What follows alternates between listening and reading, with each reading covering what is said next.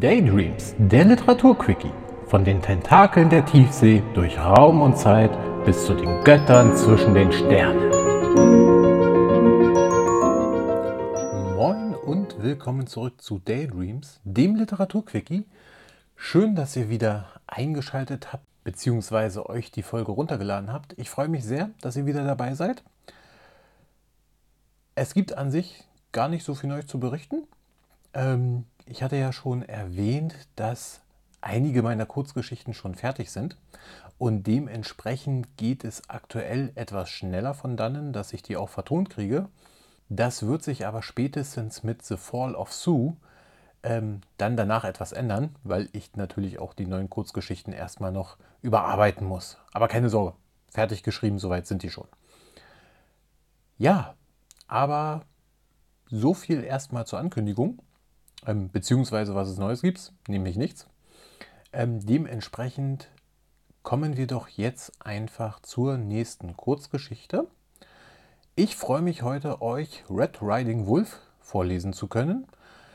Eine Geschichte, die mehr im Bereich Dark Fantasy spielt. Vielleicht wird der ein oder andere auch gewisse Anspielungen auf ein altes, grimmisches Märchen äh, beziehungsweise mehrere Märchen durchaus verstehen beziehungsweise heraushören. Und ja, lasst uns nicht lang schnacken, wir legen einfach los. Viel Spaß beim Hören. Red Riding Wolf. Ihr Atem war so warm wie der heiße Sommerwind, als ihre Lippen vor den Seinen verharrten. Seine kräftige Hand griff in ihr rotes Haar und umschloss ihren Hinterkopf.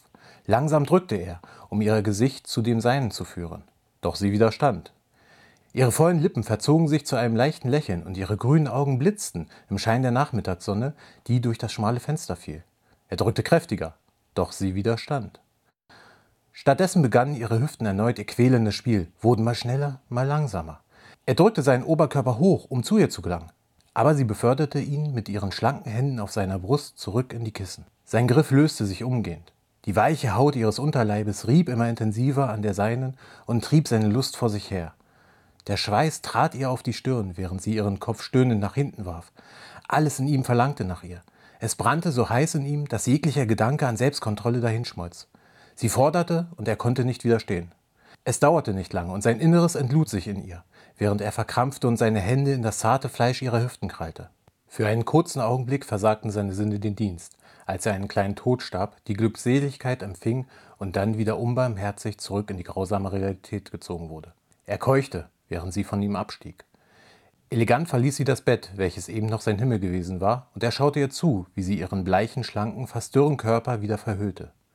Du musst schon gehen? fragte er mit seiner rauchigen Stimme, und sie antwortete, ohne sich umzudrehen. Du hast nur für eine Stunde bezahlt. Ich könnte mehr zahlen, erwiderte er sofort, ohne nachzudenken.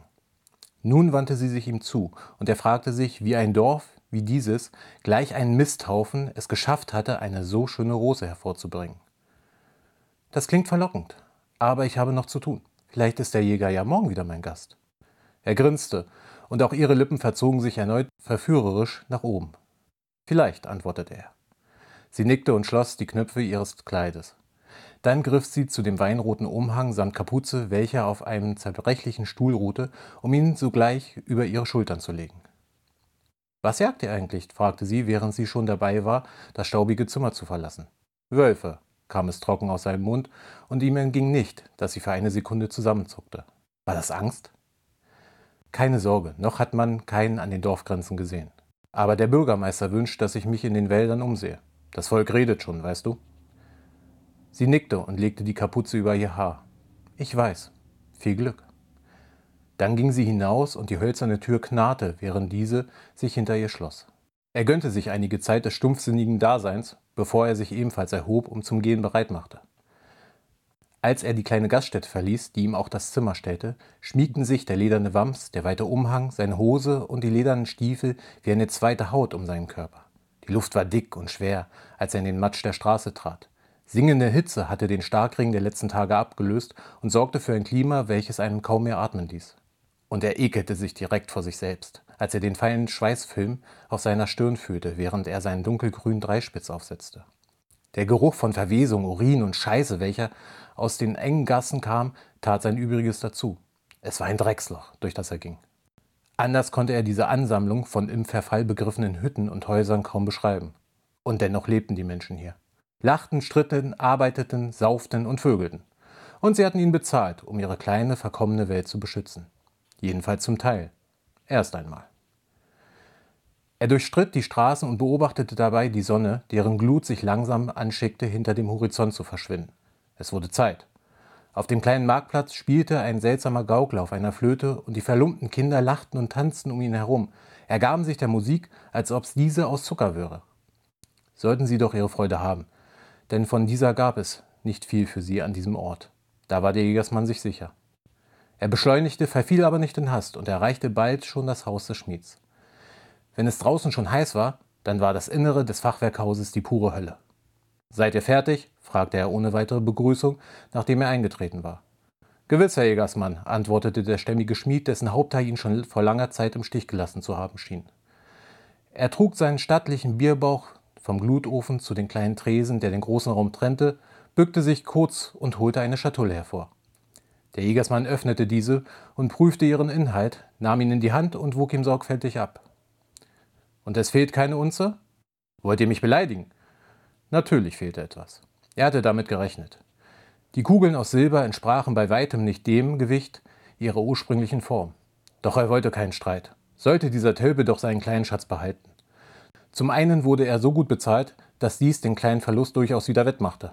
Zum anderen war er nicht auf Streit mit diesem Hühn aus, dessen dicke Muskeln sich schon vom Kampfeslust spannten. Mitnichten, antwortete er somit nur und bezahlte den eigentlich festgelegten Betrag. Dann wünschte er den Schmied einen guten Tag und verließ dessen Heim sowie das Dorf, während der Mond langsam durch das schwindende Blau des Himmels brach. Der Wald, der Ort seines zukünftigen Tuns, war so weit entfernt, dass es bereits dämmerte, als er die ersten knochigen Bäume erreichte. Still war es hier vor dem dunklen Grün, totenstill. Es kümmerte ihn nicht. Er wusste, was zu tun war, wusste, wie es getan werden musste, und nichts konnte ihn nunmehr daran hindern, es zu tun. Langsam schritt er durch das trockene Unterholz weit in die Tiefe des Waldes hinein. Hier und da trat er auf ein paar Brotkrumen, die irgendwer hatte fallen lassen, und suchte sich einen Platz, der ihm genehm war. Dann wartete er. Er wartete in der Schwüle der aufkommenden Nacht, bis sein erstes Opfer die Bühne betrat. Die Bewegungen des Jägersmann waren schnell, geschmeidig und leise. Nur das Klicken des spannenden Hahns ließ das arglose Reh aufblicken, bevor es von einem lautstarken Knall begleitet sein Leben aushauchte. Emotionslos, kalt, ohne Mitgefühl verließ er sein Versteck und trat zu dem noch warmen Körper. Quellendes Blut war die einzige Antwort, als sich Fell und Haut der Schneide seines Messers ergaben. Er verteilte das Innere des Rehs sorgsam in einem großen Kreis und präsentierte das noch dampfende Herz wie eine Krone, die nur dem Auserwählten würdig war. Dann ging er wieder in sein Versteck, tauschte die Kugeln in der Trommel seines einzigartigen Brotbringers und wartete erneut.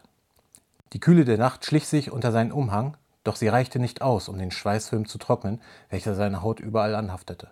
Stunde um Stunde verging, in denen er in seinem eigenen Saft badete. Dann knackte es in der Ferne.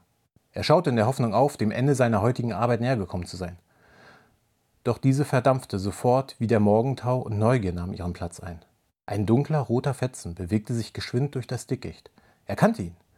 Was macht sie hier? murmelte seinen spröden Lippen und langsam erhob er sich, um ihr zu folgen. Immer wieder drückte er sich an alte Bäume und duckte sich hinter Holunderbüsche, wenn sie sich umdrehte, um nachzusehen, woher das Rascheln kam, welches ihr folgte. Doch er war ein Meister der Jagd und sie nur eine Hure, seine Hure. Er stieg ihr hinterher wie ein geiler Bock, bis sie ein altes, verfallenes Haus erreichte. Über die Jahre hinweg hatten augenscheinlich Wind und herunterfallende Äste dem alten Rebdach übel mitgespielt. Moos wuchs an dem sich langsam auflösenden Holz der Wände empor. Doch hinter den verrottenden Fenstern flackerte Kerzenlicht. Merkwürdig hauchte er in die Dunkelheit hinein und betrachtete rügen Herzens, wie seine Hure die Tür öffnete, die fast aus dem Angeln fiel und hindurchging. Vorsichtig schlich er weiter, drückte sich ins Gestrüpp und kroch geradezu zum Fenster. Wie geht es dir? fragte ihre Stimme aus dem Inneren. Dumpfes Stöhnen war die einzige Erwiderung. Ich habe dir Brot und Fleisch und Wein mitgebracht. Wieder stöhnte er etwas und es hörte sich an, als ob dünne Äste brachen. Langsam fuhr sein Körper in die Höhe, nur erhellt vom Schein des fast fetten Mondes. Er blickte vorsichtig durch das Fenster und sah seine Hure sofort. Sie stand vor einem alten, modrigen Bett, in der ein noch viel älteres Großmütterchen ruhte. Die Augen glasig, die Haare dünn, grau und kaum noch vorhanden. Das Gesicht knochig und eingefallen. Sabber lief in dünnen Fäden ihren ausgemergelten Lippen herab. Seine Hure in Rot streichelte der Alten zärtlich über den Kopf. alles wird gut. Diese schmiegte sich zittrig an die liebevolle Hand und ihr linkes Auge strich zum Fenster.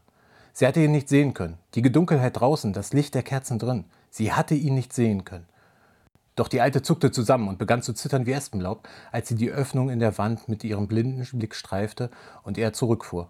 Sch, sch, da ist nichts. Schau, da ist nichts, hörte er die beruhigende Stimme der Jüngerin, während sein Herz gegen seine Brust klopfte.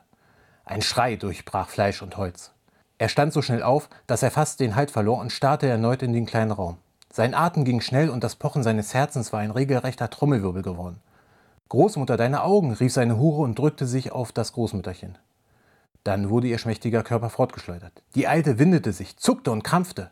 Kehlige Laute drangen durch ihre zusammengepressten Lippen. Ihre Nase und ihr Kiefer knackten und drangen nach vorn. Dort, wo Haare nur leidvoll den Kopf bedeckt hatten, spross nun graues Fell in rauen Mengen. Ihr Rückgrat krümmte sich, als sie sich zusammenrollte und aus dem Bett fiel. Ihr ganzer Körper tanzte abgehackt über den Boden, während ihre Glieder länger und dicker wurden. Schon bald rissen kräftige Krallen tiefe Furchen in das Holz. Seine Hure sprang in die Höhe und verließ wie von Sinn das Haus. Er stürmte um selbiges herum und musste mit ansehen, wie seine Hure fiel, während die Tür begleitet von einem tiefen, kehligen Brüllen nach außen brach. Da war sie, seine Beute. Geifernd und rasend vor Zorn erblickte der Wolf den roten Umhang, welcher sich auf dem Boden windete.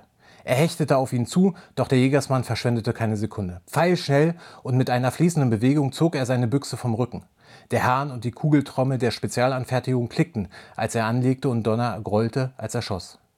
Der abnorme Wolf heulte im Sprung auf und verfehlte sein Ziel nur um Haaresbreite, als die Kugel ihn an der Schulter erwischte. Schnell war der Jägersmann bei der, die ihm ihr Heiligstes verkauft hatte, und half ihr auf die Beine. Lauf war alles, was er mit bebender Stimme sagte. War alles, was er sagen konnte. Aus dem Augenwinkeln sah er noch die mächtige Franke, die nach ihm schlug. Geistesgegenwärtig stieß er den zerbrechlichen Körper, der ihm so viel Freude bereitet hatte, von sich und wich aus. Zu spät.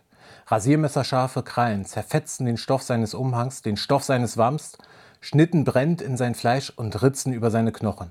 Sein Gewehr flog in hohem Bogen zur Seite. Blut spritzte umher, als der Jägersmann keuchend eine Pirouette drehte. Aber er fiel nicht. Den flammenden Schmerz ignorierend, riss er seinen Säbel aus dessen Bett an seinem Gürtel. Wieder raste er tot auf ihn zu.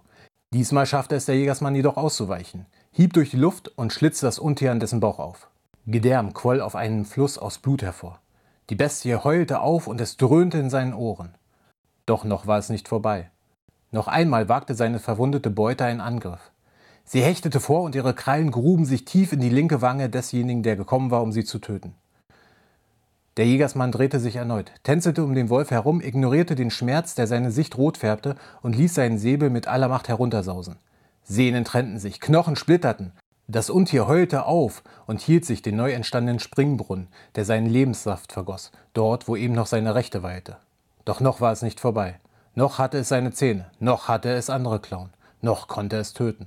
Und der Jägersmann wusste das. Er lief, lief um sein Leben, sprang, als der Wolf zuschnappte. Er schlug hart auf den Boden auf, erreichte aber seinen Lebensretter. Zitternd riss er das Gewehr in die Höhe, spannte den Hahn ums Neue und zielte nur eine Sekunde auf die fletschende Grimasse, die auf ihn zusprang. Krachend entließ er zum zweiten Mal die tödliche Ladung, die der Schmied für ihn fertigte. Die Wucht, mit der sich die silberne Kugel vom Lauf befreite, stieß ihn förmlich zurück zu Boden. So sah er nicht, wie sein Geschoss mit aller Macht in die Stirn der Bestie eindrang, sich in das weiche Gehirn bohrte, es regelrecht zerfetzte und den Zauber für immer brach, der Mensch zu Tier werden ließ. Er hörte nur den Aufprall, als seine Beute zu Boden ging. Für eine Zeit lang lag der Jägersmann einfach nur da und atmete. Sein Herz fühlte sich an wie ein Bulle, der alles daran setzte, endlich aus seiner Brust zu springen. Doch das Gefühl verging, als die Erschöpfung kam und der Schmerz. Keuchend, zittrig, gewahr, dass die Welt um ihn herum sich drehte, stemmte er sich irgendwann nach oben und wankte. Er würde überleben, das wusste er. Er würde leben und die Bestie war tot. So wie es immer war. Man hatte ihn mehr schlecht als recht wieder zusammengeflickt, nachdem man ihn zusammengebrochen vor der ersten Hütte des Dorfes gefunden hatte. Ja, sie mochten arm und verwahrlost sein, die Menschen, die hier lebten, aber sie waren keine Unmenschen. Sie kümmerten sich um seinen geschundenen Körper, so gut sie konnten. Sie bedankten sich in aller Form, so gut sie konnten. Sie bezahlten ihm den Rest der Summe, die sie ihm schuldig waren. Ruhig lag er bald in seinem Bett, an der schäbigen Absteige oberhalb des Schanklokals. Er hatte schon eine, vielleicht zwei Flaschen Schnaps getrunken und dennoch war der Schmerz geblieben und seine Sinne halbwegs klar. Er bekam mit, wie sich die Tür zu seinem Gemach öffnete. Er sah, wie seine Hure in Rot eintrat und ihn voller Zuneigung anlächelte. Er fühlte kurz darauf ihre nackte und verführerische Weichheit auf seinem Körper, als sie sich auf ihn setzte. Fühlte die kleinen festen Brüste, die kräftigen Schenkel, die Feuchtigkeit zwischen ihren Beinen. Schön bist du, hauchte er zu ihr. Mutig bist du, antwortete sie. So mutig. So mutig, einer alten Frau hinterherzujagen. So mutig, ihr den Frieden zu nehmen. So mutig, hauchte sie.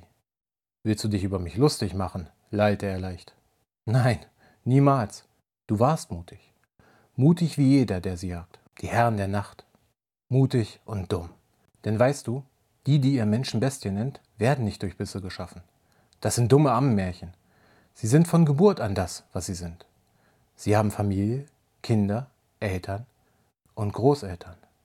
Er starrte sie an. Ihre Augen blitzten im Schein des nun vollen Mondes. Sie war verwirrt, weißt du, alt, dem Tode so nah, hatte nicht mehr die Kraft, dem Mond zu widerstehen, dem Tier in ihr. Aber sie hatte es fast geschafft, wäre friedlich eingeschlafen. Etwas, was nur wenigen vergönnt ist. Doch du, du und deinesgleichen. Die zarte Haut auf der Seinen wurde rau und ledrig, als das fahle Licht des vollen Mondes durch das Fenster schien. Rotes Haar wurde schwarz, zarte Finger wurden dick und kräftig. Abgebrochene Fingernägel wurden zu langen Klauen. Ihr liebliches Gesicht, die feine Nase, der schmale Mund drückten sich knarrend nach vorn, während ihre Augen sich verengten. Zähne gleich wie Dolche blitzten, als sie jaulend das Maul aufriss. Er hatte es geahnt, hatte gehofft, dass es anders wäre, hatte sich der Illusion hingegeben, dass sie nicht das war, nach dem sie gerochen hatte. Doch es war, wie es war, und seine Hand hielt die Pistole, die er unter der Decke versteckt hatte, den Finger am Abzug. Es gierte nach ihm und war bereit zuzubeißen. Er spannte den Hahn und war bereit abzudrücken. Ende.